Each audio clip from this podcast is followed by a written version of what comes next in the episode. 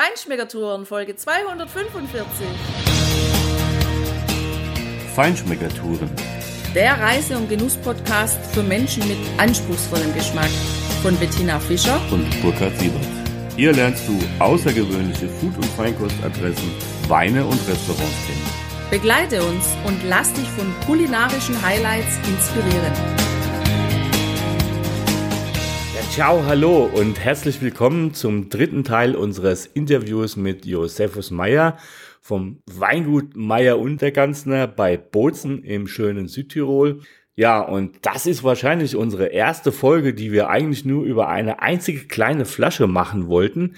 Es kam dann aber noch eine zweite kleine Flasche hinzu und sei du deshalb gespannt, was dich heute erwartet an wirklich außergewöhnlichen Aromen, die auf über 1300 Höhenmetern am Ritten produziert werden und dem geflügelten Wort, dass Piwi-Rebsorten ein hybriden Loch am Gaumen haben, wirklich Lügen straft und warum Josephus Meyer auf die Bezeichnung BZ01 besonders stolz ist und was es mit Italiens nördlichsten Olivenöl auf sich hat, das hörst du jetzt. Viel Spaß dabei. Jetzt hätte ich noch äh, den Siralos zu probieren. Tirolensis aus Wien macht ja einen Wein auf 1330 Höhenmetern am Ritten. Das ist spannend. Ist ja auch eine Bibi-Sorte. Siralos ist ja, wenn man es umverkehrt liest, Solaris. Und die Reben sind jetzt, äh, stehen im siebten Jahr und äh, sind bisher nie gespritzt worden. Also auf der Höhe geht das, weil man einfach auch von den Temperaturen her äh, nicht so gefährliche äh, Infektionssituationen hat. Also es ist immer zu kalt für den Pilz und deshalb äh, können wir tatsächlich gesunde Trauben ernten, ohne zu spritzen. Das ist schon fast wie im Paradies. Na, da sind wir gespannt. Also da ist jetzt, das ist jetzt äh, der 2020er. Da haben wir schon äh, eine eigene Situation gehabt. Also es war im 2020, äh, hat es einen Kälteeinbruch gegeben. Mhm. Der war so vehement im September, das war gegen Ende September, dass wir da also völlige Ausfälle gehabt haben beim Blatt. Das heißt, das Blatt war, war schon verbrennt, also durch, die, durch den Frost. Mhm. Und da haben wir dann gesehen, auf der Höhe waren wir dann mit den Mostgewichten ungefähr bei 80 Öchsle. Und das war uns dann doch zu wenig, um zu lesen, weil die Säure auch sehr hoch war. Da haben wir gesagt, jetzt volles Risiko. Wir warten jetzt einfach zu bis Ende November. Botrytis dazu. Ja. Und also ich habe sowas in Südtirol, in Südtirol wohlgemerkt, nicht getrunken bisher. Sehr wohl aber an der Mosel mhm. oder eben in Riesling-Gebieten. Ja, ja, ja. Deswegen bin ich jetzt gespannt auf Ihr Kommentar. Ah, der hat schon mal eine traumhafte Farbe. Wirklich goldgelb. Ja, irre schön. Boah, das ist ja eine Aromenexplosion. Wahnsinn. Unheimlich dicht. Apfel, Birne. Ja. Gelbe Früchte, gelbe Steinobst. Pfirsich, ganz reife Aprikose. Mango. Mango, ja genau. Mango. Richtig. Jetzt kommen noch die exotischen dazu. Das erinnert mich an dieses Eis. Eis? Eis. Dieses Vanilleeis, wo außer mit Mango überzogen ist. Ja, aber das ist. ja, das ist künstlich. Kein natürliches Das, das, das weiß ich, aber. Wie Man, nennt sich denn das? Guayamara-Split. Genau. Das, das sind die, die, die Aromenerinnerungen aus unserer Kindheit, Tina. Ja, das macht nichts. Hier sind die sie werden, natürlich. Die werden hier auf natürliche, geniale Weise zitiert. Ich bin restlos begeistert. Irre. Und weißt du, was der jetzt im Mund noch mitbringt? Eine unglaubliche Frische. Ja. Bisschen so das, wie, wie sagt man denn, von den Steinen, von Steinobst. Also den, das ein bisschen das Belzige von den Steinen ja. habe ich im Mund. Und Honignote mhm. im Mund. Ja. Die habe ich zum Beispiel in der Nase nicht so vordergründig. Mhm. Da habe ich mehr das Obst. Also ist eine irre Aromavielfalt. Also finde ich, hat er auch eine Textur, sowas Ja. Honigartiges. Ja, unheimlich angenehm. Und jetzt habe ich am Gaumen habe ich auch so, so, so ein bisschen so, so Apfelaromen. Habe ich auch noch, so, so Apfelmost, sowas. Und die Säure. ja. Säure merke ich gar nicht so. Ja. Aber schon. Wenn er sie hat, okay, aber immerhin durch diese wirkliche Aromenexplosion, diese, diese Irre. Vielfalt wird, Irre. ja. Also das ist ein Wein, da würde ich sagen, den muss man einmal im Leben getrunken haben. Das muss Ja. man verkostet haben, Also- weil also so eine Aromenvielfalt, ich glaube, die, hatte ich noch nicht. Persistenz am Gaumen auch. Ja, Ne? irre. Mensch, ey, Das zum Glück haben sie das Wagnis Spaß. gewagt. Ein traumhaftes Ergebnis, ja. Ja, ja, wir haben, wir haben selber gestaunt, weil wir, wir haben bisher den Wein immer trocken ausgebaut. Und da haben wir eigentlich immer auch äh, Alkoholgehalte von 13, 14 Volumensprozent auf der Höhe geschafft. Aber da hat es immer auch noch das Laubwerk bis Ende Oktober, also noch frisch gehalten. Und letztes Jahr haben wir den Kälteeinbruch gehabt. Da haben wir gesagt, jetzt können wir nur mehr, also mit 80 Exliter wollen wir keinen trockenen äh, Weißwein machen mit 15 Promille Säure. Das wäre nichts. Ja. Wir sitzen das jetzt aus, nicht? Jetzt, jetzt sitzen wir das aus, Botrytis, und dann, dann wirklich so spät gelesen, ein Ertrag von 12 Hektoliter pro Hektar, also 1200 Liter pro Hektar. Also das ist natürlich äh, lächerlich wenig, aber eine Konzentration, die ist un unglaublich. Nicht? Ja. Also, Ja, Ja. das ist, unheimlich dicht. man, Also, das ist wirklich, boah. Also, da können sich einige von unseren deutschen Trockenbär auslesen, aber ziemlich hinten anstellen, finde ich. Ja, das Also- ist auch also wirklich was, wo ich sage, das kann für mich auch ein Dessert sein. Also ohne, dass ihr was zum Essen dabei noch habt. Ja, ja. Nein, ist Sondern schon- einfach nur dieser Wein als Dessert. Natürlich. Jetzt Wunderbar. merkt man, also das ist aber eine Eigenschaft, die ich jetzt schon über Jahre verfolgt habe. Ich kenne auch den Wein von Marienberg, das ist ja der höchste Weinberg in Südtirol, auch mit Solaris bestockt. Diese Persistenz am Gaumen, die in der Höhe also so akzentuiert ist, das gibt es sonst nicht. Also man kriegt es nur auf so großer Höhe. Das für 20 Minuten, ich habe das also selbst erlebt bei, bei dem Wein im Finchgau, dass man einen, Wein 20 Minuten lang am Gaumen haben kann. Das habe ich bisher nie gehabt, bevor ich nicht die Höhenweine verkostet habe. Also das ist etwas, was äh, also nicht jetzt nur bei uns, sondern das ist wahrscheinlich schon bedingt durch die große Höhe. Die Aromenintensität einfach so extrem ist. Also es kann auch schon fast vielleicht zu viel werden. Naja, also ich hab's gern lieber deutlich und klar erkennbar als so versteckt, äh, nur angedeutet. Also das ist hier ja überhaupt nicht der Fall, sondern der ist, der ist wirklich einfach, der ist da. Ja, Und was ich interessant da. finde, ist, der steht ja jetzt schon ein bisschen im Glas, ein paar Minuten. Und der hat sich jetzt bei mir so entwickelt, dass ich jetzt viel präsenter den Apfel habe.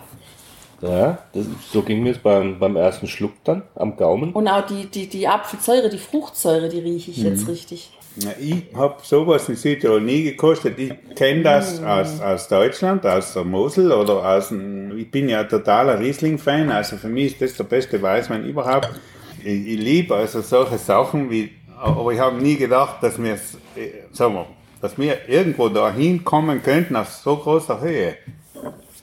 Das, das war für mich die, das Aha-Erlebnis. Weil ich eigentlich äh, sonst diese, diese Trockenbeeren auslese, diese Beeren auslesen, also wahnsinnig schätze. Ich muss sagen, und ich habe immer gesagt, sowas kriegen wir in Südtirol nie und niemals zusammen. Es ist einfach das Klima nicht da. Das, und das uns sowas schenkt. Es ist Ja. ein Geschenk, finde ich. Ja, ja. Und, und, und, aber, aber in der Höhe, angeblich, wird es auch bei uns klappen. Ja. Nö, also ich glaube, angeblich kann man direkt streichen. Sind Ihre Kollegen, die da mit auf der Flasche stehen, auch so begeistert wie Sie? Ja, so sind sie. Wein haben zwar wir vinifiziert, mein Sohn und ich, weil wir wechseln da ab. Und das war eigentlich meine Idee, den Weinberg da oben zu pflanzen. Deswegen müssen wir auch meistens die Arbeit dort selber verrichten. Das machen wir sonst schon gemeinsam. Aber wir sind auch näher dran. Wir sind ja, Tirolensis aus Wien, Südtirol weit verstreut und wir sind logistisch auch da ein bisschen im Vorteil, weil wir da nahe am Ritten sein. Und es ist ein wunderbarer Panoramaplatz dort oben und eben natürlich dementsprechend kühl, dass solche Aromen entstehen können. Es war eine gute Entscheidung, nicht zu lesen in dem Moment, wie der Frost das Laub kaputt gemacht hat. Weil wenn da wären die Trauben nicht, die hätten da nicht sowas abgeben, das wäre zu früh gewesen. Ja. Da, da hat die Botrytis dann effektiv ja, absolut. Die, die, die, die große die Leistung erbracht. Konzentration. Ja, wunderbar. Also Frage, ähm, können Sie das reproduzieren oder war das jetzt ein Zufall aufgrund dieser Eintagsfliege? Hoffentlich nicht. Ja, ja, ja, kann, äh, ich, ich, weiß nicht, äh, sollte es nochmal solche Frostsituationen geben, dass äh, Mitte September an der großen Höhe oben schon wieder die Blätter mm, mm, mm. keine Photosynthese mehr machen können, weil sie im Frost dann heimgefallen sind, ja. dann würden wir uns natürlich wieder für sowas entscheiden. ja, also wir würden drum bitten. Ne? Unbedingt. Aber es, ja. ist, äh, es ist schon einmal schön zu sehen, dass auch eine Biwi-Sorte so großartige äh, Ergebnisse liefern kann. Ja. Ich glaube, dass äh, das Potenzial gewisser Biwi-Sorten heute noch total unterschätzt wird, weil es vielfach nicht gelungen ist, bisher Wein in größeren Mengen oder in Wein professionell zu vinifizieren, vielfach. Mhm. Es sind äh, doch auch sehr viele Hobbywinzer, die vielleicht ein paar Reben haben und mit 50 Liter äh, Solaris am Wein machen. Das ist schon auch dann der Flucht der kleinen Menge der da manchmal äh, die Qualitäten vermisst. Ja. Das muss man schon auch sagen. Es, äh, wenn man es gut angeht, ich habe jetzt ja auch am Weinberg auf äh, 800 Höhenmeter mit zehn verschiedenen Biwisorten, biologisch bewirtschaftet. Mhm. Das habe ich noch nicht erzählt. Und da nee. äh, machen wir das jetzt schon im vierten, fünften Jahr und da haben wir auch also speziell bei so vielen verschiedenen Biwi-Sorten im Gemisch dann auch sehr, sehr schöne, vielfältige Weine erreicht. Man sagt ja den Biwi-Sorten immer nach, dass sie relativ einseitige und sagen wir mal das Hybridenloch im Gaumen dann haben, dass sie hinten die Länge nicht haben und so weiter. Wenn man diese Biwis dann mischt, da hat man dann doch auch einen gut ergänzenden Geschmack und, und es, es gibt eine schöne Vielfalt gibt jetzt auch Sauvignon-Kreuzungen, die resistent sind. Ah, okay. Aus Udine, ja. Universität ja. Udine. Da habe ich drei davon, die äh, geben äh, wirklich Sauvignon-ähnliche Weine, die auch gut schmecken. Die haben Körperfülle haben, eine schöne Säure und ein wunderbar schönes Aroma. Also wenn man das dann mit Solaris, Souvenir Gris, Muscaris mhm. im Gemisch mhm. mhm. als, als, das, ja. das macht schon, äh, macht schon Freude. Ja, das glaube ich. Siehst du, da, da sind wir, was. da sind wir bei der innovativen Kraft. Ja, ja ähm, genau. Und, äh, Apropos. Mein, und wir sind vor allem wieder beim Thema Diversität. Diversität genau. Diversi, wie heißt Diversität. Diversifizierung. Diver ja, genau. oder Diversität. Ne? Sagen wir halt Vielfalt. Ja, ich glaube auch. also, das ist eben das nicht das Mainstreamige, ne? Da gibt es halt den Merlot, da gibt es den Chardonnay oder es gibt den Syrah, wo viele einfach machen und, ja. und irgendwie so alles so ja, eingenordet ist und, und, und, und auch der, der Geschmack ist ja Gewöhnung. Ja. Mhm. Und das ist ja schade, da farben ja die, die Geschmacksknospen und, und auch die Vielfalt in den Weinbergen, wenn das alles immer nur in die gleiche Richtung gemacht wird. Also das finde ich total spannend. Ja, ja äh, und das finde ich vor allem eine, eine großartige Leistung, die sie da auch machen eben für diese Vielfalt, nicht nur für den Erhalt der klassischen, wie jetzt bei ihrem Lagrein, ja, mhm. sondern auch eben mit neuen Dingen dann einfach gucken, okay, was, was kann man da. So ist es. Das ist richtig toll. Bei uns ist es ja so, dass wir dann nicht nur Wein machen, wir sind ja auch Kastanienbauern, Edelkastanien. Dann bauen wir auch Feigen an und wir, wir haben auch ein eigenes Olivenöl. Das ist, das ist natürlich auch unser großer Stolz ein bisschen da müssen wir unbedingt noch nachfragen, weil das hat uns schier vom Sockel gehauen, als wir bei Ihnen auf der Homepage gelesen haben, dass Sie Südtirols erstes Olivenöl produzieren. Äh, wahrscheinlich ist es Italiens nördlichstes Olivenöl, was es gibt. Wie kommen Sie dazu und wie schaffen Sie denn das? Ja, es ist so. Nicht? Äh, wir haben jetzt vielleicht nicht das erste Öl, das heißt, wir haben, waren die Ersten, die die eigenen Oliven zu Öl verarbeitet haben. Es hat Alois Lageda schon lange vor uns Öl äh, erzeugt. Das heißt, Olivenbäume auch gepflanzt gehabt in Kaltern und hat die aber dann pressen lassen. Wir hingegen haben auch die Presse und haben als erste ein offizielles Olivenöl Produktionsregister und okay. sind also offizielle Erzeuger mit ja. eigener Maschine, die das Öl auch presst. Ah, okay. äh, wir haben mehrere Kollegen, Winzerkollegen auch, die in Südtirol einige Ölbäume haben und das Öl dann am Gardasee pressen lassen. Mhm. Wir haben dadurch, dass wir natürlich die Ölernte auch immer in der Zeit haben, wo wir noch den Cabernet am Stock haben oder den Reif, dann haben wir gesagt, wir wollen auch die Pressung selbst machen. So können wir das viel besser zeitlich abstimmen, weil ein großes Geheimnis für die Ölqualität ist die schnelle Verarbeitung. Wenn man imstande ist, die Oliven zu ernten und am selben Tag, wenn möglich, innerhalb zwei Stunden in die Mühle zu bringen, dann hat man die beste Qualität. Und das schafft man nur, wenn man die Mühle selbst hat, weil ich mir, ich bin selbst in den ersten Jahren äh, an den Gardasee gefahren, habe dort einen Termin gemacht für die Malung meiner Oliven, bin dann irgendwann um zwei Uhr, drei Uhr morgens mit der Flasche Öl nach Haus gekommen. Die Bauern dort haben mich ausgelacht. Ich war dort mit einer Damigiana, also einer Glasflasche, aufgetreten und die haben gesagt, das machst du nur, solange die nicht irgendwann einmal hinterm Autositz ausläuft oder zerbricht und das Öl in den Teppich reinfließt, dann kommst du auch mit dem Plastikkanister. so okay. habe ich die ersten Erfahrungen gemacht und dann habe ich gesagt, ich muss die Maschine selbst haben, eine moderne äh, Ölpresse, alles in Edelstahl. Wir schützen unser Öl mit Stickstoff, wenn wir das abfließen lassen von der Maschine sofort in den Behälter rein und mit Stickstoff abdecken, damit es keine äh, Sauerstoff mehr kriegt und nicht oxidieren kann. Und dann äh, eben so schnell wie möglich dann auch absetzen lassen und filtrieren und abfüllen. Also Öle, die nicht filtriert sind, sollte man, wenn schon, sehr schnell genießen und sehr früh verbrauchen. Wenn man das Öl filtriert, dann hat man diese Trubstoffe nicht mehr im Öl hat einen großen Vorteil für die Haltbarkeit des Öls, weil das, äh, die Trubstoffe werden von Bakterien angegriffen. Das ist eine Irrmeinung, dass filtriertes Öl nicht so gut wäre wie unfiltriertes. Unfiltriert ist gut, absolut, aber schnell zu konsumieren. Also wenn man das über Monate halten will, sollte man doch eher filtriertes Öl konsumieren. Mhm. Äh, unsere Sorten sind von Süditalien bis Gardasee ein sehr breites Spektrum, 25 verschiedene. Wir wussten ja nicht, was wir pflanzen sollen. Niemand hatte Erfahrung. Bin mittlerweile doch jetzt schon seit den ersten 80er Jahren mit dem Olivenanbau beschäftigt und das ist ein großes Hobby von mir absolut kein Geschäft, ein teures Hobby. Aber äh, es macht riesige Freude, wenn man das eigene Öl am Tisch hat und weiß, da ist nichts anderes drin als wirklich beste Oliven. Ist auch sehr ein fruchtiges Öl, also wirklich eine feine, äh, delikate Sache.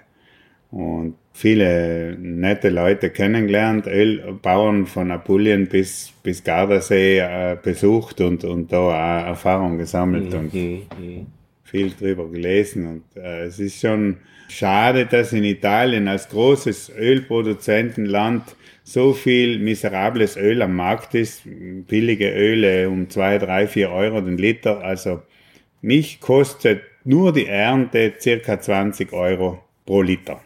Also das sind die Erntekosten. Also ja. kann man sich denken, ich, wir sind auch nicht besonders langsam bei der Ernte, weil wir ja doch fleißige Leute sind. Aber es ist wirklich aufwendig. Ja, ja, man kann sich kaum vorstellen. Also die Früchte sind ja winzig, ein, zwei, drei Gramm schwer. Also ist nicht so wie beim Apfelpflücken. Ja. Da kriegt man mehr davon. Wir schaffen am Tag mit sechs, sieben Leuten schaffen wir 400 Kilo. Das also sind dann in etwa. Den Baum dann nicht maschinell. Doch mit batteriebetriebenen Schüttelgeräten. Mhm und Netzen. Aber trotzdem, es geht einfach langsam. Wir haben die Oliven alle am Rand unseres Weinbergs gepflanzt, in zum Teil steilen Gelände. Es braucht zwei, drei Leute, die die Netze bedienen, ein, zwei mhm. Leute, die schütteln. Mhm. Und am Tag, wenn wir es schaffen, einmal 400 Kilo Oliven zu ernten, dann haben wir 11, 12 Prozent Ausbeute. Mehr geht nicht bei uns. Wir lassen die Oliven auch nicht sehr reif, sehr stark ausreifen, weil die sehr reifen schwarzen Oliven, die geben zwar mehr Öl, aber nicht mehr diese gute Ölqualität. Äh, die mhm. Oliven sollten so beim, beim Färben sein, also so 50-50, grün und schwarz. gibt die beste Qualität. Okay. Aber eben nur bei uns 10, 11 Prozent. Zum Unterschied von Süditalien, die das auch bis zu 15, 20 Prozent schaffen. Aber die Öle sind dann auch schnell mal ranzig. Also je früher man erntet, desto haltbarer bleiben die Öle und der Gesundheitswert ist auch ein, ein, ein besserer. Also man hat mehr Phenole im Öl, die also genau diese Stoffe, die eben die Gesundheit schützen, das heißt vor allem die, ähm, Das Herz. das Herz. Und deshalb sollte man äh, auch einmal ein bisschen auf 2-3 Prozent Ausbeute verzichten, etwas früher ernten und dementsprechend bessere Qualität. Ja. Ja, und das rechtfertigt natürlich auch den Preis. Also das ist ja das, was wir auch immer äh, kritisieren an, an Verbrauchern, muss man einfach mal so sagen, dass die zwar sagen, hey, ein Liter Motorenöl für mein Auto, da ist mir das völlig egal, Ja. ob das jetzt 30 oder, oder Ja. was kostet, Kostet. Aber, aber das Olivenöl, der halbe Liter, darf nicht mehr wie 3,99 kosten. Ja. Da, da kann keine Wahnsinn. Qualität Na. drin sein. Ist nicht möglich. Ja. Und ich meine, dann mit ihren besonderen Bedingungen hier auch noch, die sie ja eben beschrieben haben, ist es ja nochmal einleuchtender und äh, aber vor allem die Qualität ist äh, Ja, natürlich das das, ist Wichtige. Voraussetzung. Sonst brauchen wir es gar nicht machen. Ja, da Ja. bin ich gespannt. Das möchte ich auf jeden Fall nachher noch verkosten, wenn das Ja. geht. Also Ja, man Olivenöl. Ja. Ist das dann so eine Rarität, dass man das vorbestellen muss, wenn Sie sowieso wenig haben? Oder kriege ich das das ganze Jahr bei Ihnen? Nein, es, wir, wir haben bisher jetzt kleine Produktion. Wir haben jetzt ungefähr 600 halbe Liter Flaschen abgefüllt. Also viel wird es da. Es wird in Zukunft etwas mehr geben. Wir haben mittlerweile 1000 Bäume. Das ist nicht wenig, aber die Erträge sind sehr niedrig und äh, schwankend. Also die Bäume alternieren stark. Da muss man sagen, wir haben einen, schönen Teil auch noch sehr junge Bäume, wo man, wo man in Zukunft schon etwas mehr ernten kann. Das ist es nicht. Das ist es. Dann hoffen wir mal, dass die, wie nennt sich die Krankheit, die die Bäume in Apulien befallen hat, weil wir waren im September. Chilella. Ja, wir waren im September Ja, in Apulien und es war ehrlich, fast traurig. Ja, ja, das war echt traurig zu sehen, wie viele Ja, ja. Millionen Bäume Ja, darunter ja, furchtbar. Absterben und was das natürlich auch für die Menschen bedeutet, die Chilella das, fastidiosa. ja, genau. Und das soll ja, oder sagt man ja, dass das langsam aber sicher wohl Nach Norden wandert, nach ja. Norden wandert. Es gibt aber allerdings jetzt Erkenntnisse, dass man Sorten pflanzen kann, die, das, die da nicht empfindlich sind. Also es sind nicht alle Olivensorten, Gottlob, ja, äh, empfindlich und Ja. da kann man schon darauf reagieren. Das ist natürlich, äh, sagen wir, für uns, wo wir ja neu sind im Olivenanbau, dann doch ein Vorteil, dass man diese Erkenntnisse dann auch nutzen kann. Gebiete mit historischem Anbau haben natürlich historische Sorten und die sind anfällig zum Teil, sehr anfällig und äh, da werden, werden ganze Haine dahin gerafft. Das schaut traurig aus, wie Ja. nach einem, ja, nach einem Bombenangriff. Ja. Das stimmt. Ja. Na gut, aber es ist natürlich schwierig. Wir haben das da auch gehört von Olivenbauern da unten in Apulien, ähm, dass es eben diese Sorten gibt. Aber ich meine, bis die gepflanzt sind, also Ja. wenn ich es Es richtig wird auch weiß, gepfropft. Es wird Ja. auch Ach, gepfropft. das geht da auch. geht's schneller. Ja, ja, auch, Ah. es werden sogar alte Bäume, also alte, sehr alte Bäume auch gepfropft. Und das soll, soll an, angeblich ganz gut funktionieren. Ah, okay, weil so Ja, da kann man auch alte Bäume noch retten, Aha, wenn ah, man das, wäre Zeit, super. zeitgerecht macht. Ja, ja, ja, ja, das ist natürlich schön. Weil ich habe mal irgendwann so im Hinterkopf, dass nach zehn Jahren kann man eine Ja, erste ja, Ernte freilich. haben. Ne? Die, Es wo ist mittlerweile so, dass man auch bei den Oliven äh, schwach wachsende Sorten hat, die man nach zwei, drei Jahren schon abernten kann. Also es gibt also, die Okay. werden auch dicht gepflanzt. Das ist auch die Zukunft für den Olivenanbau. Es kann nicht sein, dass man da das Leben riskiert bei der Ernte und auf 10, 15 Meter ho hohe Bäume raufklettert. Äh, klettert. Das ist vorbei. Und da muss man sagen, dass natürlich Spanien technologisch heute äh, europaweit führend oder weltweit führend ist mit dem Anbau. Die haben also da sich schon länger mit beschäftigt, dass man die Anlagen erneuert. Und in Italien ist das alles sehr, sehr schleppend und es gibt nur wenige, die noch überhaupt in den Olivenanbau Geld investieren, weil einfach die Preise so niedrig sind. Und das ist äh, traurig. Das ist schwierig. Italien hat auch so große Sortenvielfalt. Es gibt ja über 600 Olivensorten, also sechs- 600, also das ist eine, das ist eine Zahl. Ja, ja, ja. Also man möchte meinen, Olive ist Olive. Wobei wir eigentlich immer nur irgendwie so sechs, sieben Sorten lesen hinten drauf auf der Etikette. Frantoio, Le Lecce, Lecino, Lecino. Pendolino, Ja. Moraiolo, Ja, genau. Tag Jaska kennen wir noch. Alaska, in Ligurien. Genau. Ja. So, jetzt haben sie uns ihr Öl in ein Weinverkostungsglas gefüllt. Das ist Ja. aber was ganz Besonderes. Ja, eben, ich mache das öfter, weil es ist schade, Öl verkostet man ja normalerweise in, äh, in undurchsichtigen Gläsern oder in farbgetönten Gläsern, so, äh, weil vielfach natürlich die Farbe beim Öl äh, überbewertet wird. Ne? Deshalb macht man das. Aber ich finde es doch schön, wenn man äh, wenn ein Öl eine schöne Farbe hat, dass es in einem, in einem durchsichtigen Glas auch gesehen werden kann. Und vor allem äh, ein Weinverkostungsglas eignet sich auch einfach gut, weil es einfach die, die Aromen schön, schön zeigt. Und deshalb mache ich das öfters. Also, und man kann es auch gut verkosten. So. Das ist für mich ist halt, das Öl von uns ist ein, ein, ein sehr fruchtiges, ein komplexes Öl, weil wir sehr viele verschiedene Sorten, wir bauen 25 Sorten an. Niemand wusste, was man eigentlich machen soll, weil niemand die Erfahrung hat da im Gebiet. Ich persönlich liebe das Öl speziell, also jetzt äh, Spargelzeit vorbei, aber, aber jetzt äh, in der Spargelzeit auf die äh, Spargelspitzen, also zuerst ein bisschen Parmesankäse draufreiben und dann das Öl drauf, also das ist wirklich eine Geschmacksexplosion. Das, den muss man erlebt haben, das ist wirklich gut. Das klingt zauberhaft, Tila. Ja, das ist echt das Spitzeöl. Also das ist sowohl goldgelb, tief goldgelb im Glas, hat aber, wenn man es ein bisschen gegen das Licht hält, dann auch so grüne Reflexe und auch in der Nase, also wirklich so das grasige, frische, Auch, so ein ja. bisschen Stroh habe ich da auch in der Nase Ja, und aber- vor allem im, im Gaumen fruchtig und dann kommt so das schöne Beißen, das... Ähm, ja, Pizzicore, so Genau, im Italiener. so sagen das die ist Italiener. Ein bisschen kratzen. Genau, vielen Dank. genau, das das Kratzer im Hals und also, ja, also das kann ich mir vorstellen, was Sie gerade gesagt haben mit dem Spargelspitze. Das passt bestimmt. das wäre noch ein tolles Ding gewesen mit unserer Spargel-Session, die wir Vielleicht für die gemacht haben. Bozner Soße. Nee. Nee? Ich glaube, da würde ich lieber das Öl für sich so nehmen. Ohne den Rest. Weil da kommen dann noch diese Eier rein, diese klein gehackten und, und ja auch ein bisschen Essig oder so. Ja, Ja, ja. Kurzen Sauce geht natürlich auch nicht. klar, natürlich geht das, aber also ich finde, das ist schon ein sehr außergewöhnliches Öl hier und das, ja, das glaube ich, würde ich lieber einfach so verkosten. Also nicht mit Essig irgendwie, weil das wird vielleicht irgendwie ein bisschen zerschlagen. So dieses feine, filigrane Aroma, Ja, so fein filigran finde ich das gar nicht. Ich finde es ziemlich präsent im Mund. Also ich habe das immer noch. Und ähm, das ist schon richtig da. Das ist ja Öl, wo sich richtig zeigt. Ja. Also das ist nichts für feine Speise, glaube ich, sondern eher Kannst auch gut auf die Tomaten, Ja. also jetzt im Sommer bei den eigenen Tomaten so schön zum Abrichten. Also Ja. super auch für Salate. Aber auch, wo ich zum Beispiel jetzt auch verwende, was in der Präferenz typisch ist, auch der Graukäse.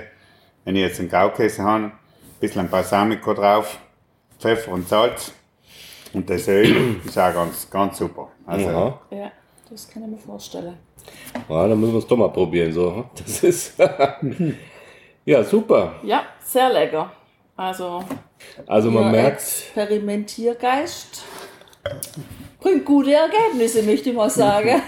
Die Apfelnummer BZ01, das freut mich halt. Bozen BZ, nicht? Steht Ja, ja, Bozen ja, ja. 01, also Provinz Bozen 01, Apfelnummer. der Erste.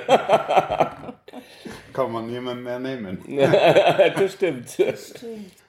Ja, Herr Mayer, Sie sind ja echt Genießer durch und durch und nicht nur experimentierfreudig, sondern auch traditionsbewahrend im besten Sinne bewusst. Also das hat uns super gut gefallen hier bei Ihnen, die Probe.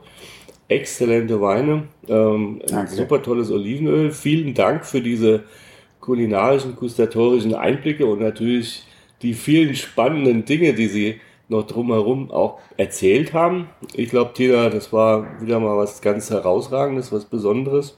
Und die, Sehr lehrreich. ja, sehr lehrreich, sehr, sehr informativ. Ich habe heute wieder vieles gelernt und das finde ich immer spannend. Vielen Dank dafür. Mich. Ja, und dir, lieber Hörerin und lieber Hörer, du weißt, dass du auf den Shownotes natürlich Die Links findest zum Erbhof Meier Unterganzner. Wir können dir hier nur eines dringend raten, ja. Wenn du hier die Autobahn Richtung Süden oder wieder nach Hause fährst von Italien kommend, man sieht sie so leicht, sie ist ganz nah gelegen hier. Mach nicht den Fehler und fahr einfach durch auf den Brenner hoch oder vom Brenner runter Richtung Gardasee, sondern fahr hier einfach mal raus. Und wenn es nur für einen Besuch in diesem Weingut ist, das lohnt sich auf jeden Fall, weil hier wird wirklich richtig außergewöhnliche Qualität und außergewöhnliche Aromen geboten, oder Tina? Ja, und lass uns immer ein Fläschchen Solaris über, wenn du hier einkehrst. Sierra los, genau. Richtig, also der nächste ist schon ausverkauft. ja.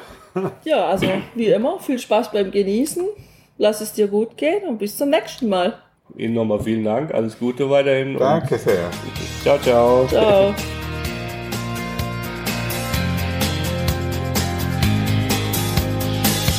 Hier endet dein Genusserlebnis noch lange nicht.